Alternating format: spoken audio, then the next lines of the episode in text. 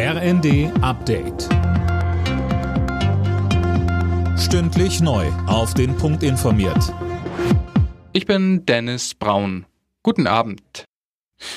Trotz des Ukraine-Kriegs und der wirtschaftlichen Folgen ruft Bundespräsident Steinmeier dazu auf, mit Zuversicht ins neue Jahr zu gehen. Die Ukraine behauptet sich mit großem Mut, Europa steht zusammen und unser Land wächst in der Herausforderung über sich hinaus, so Steinmeier in seiner Weihnachtsansprache.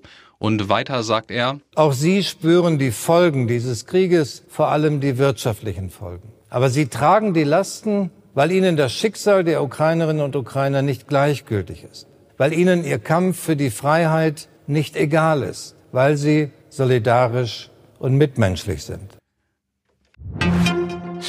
Im Zusammenhang mit dem Einbruch ins grüne Gewölbe in Dresden sind heute zahlreiche Taucher in Berlin im Einsatz gewesen. In einem Kanal suchten sie nach Beweisen zu dem spektakulären Juwelendiebstahl im Jahr 2019.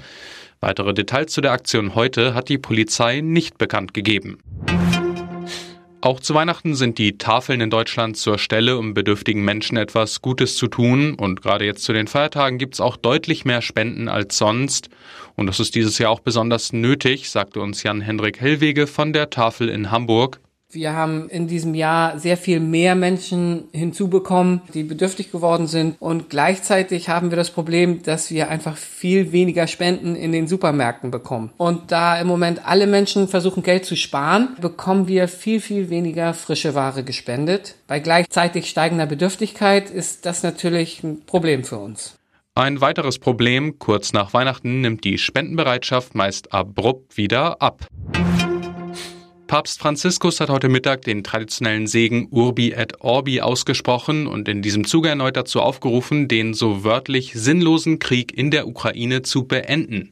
Weltweit würden Menschen dadurch an Hunger leiden, erklärte Franziskus. Alle Nachrichten auf rnd.de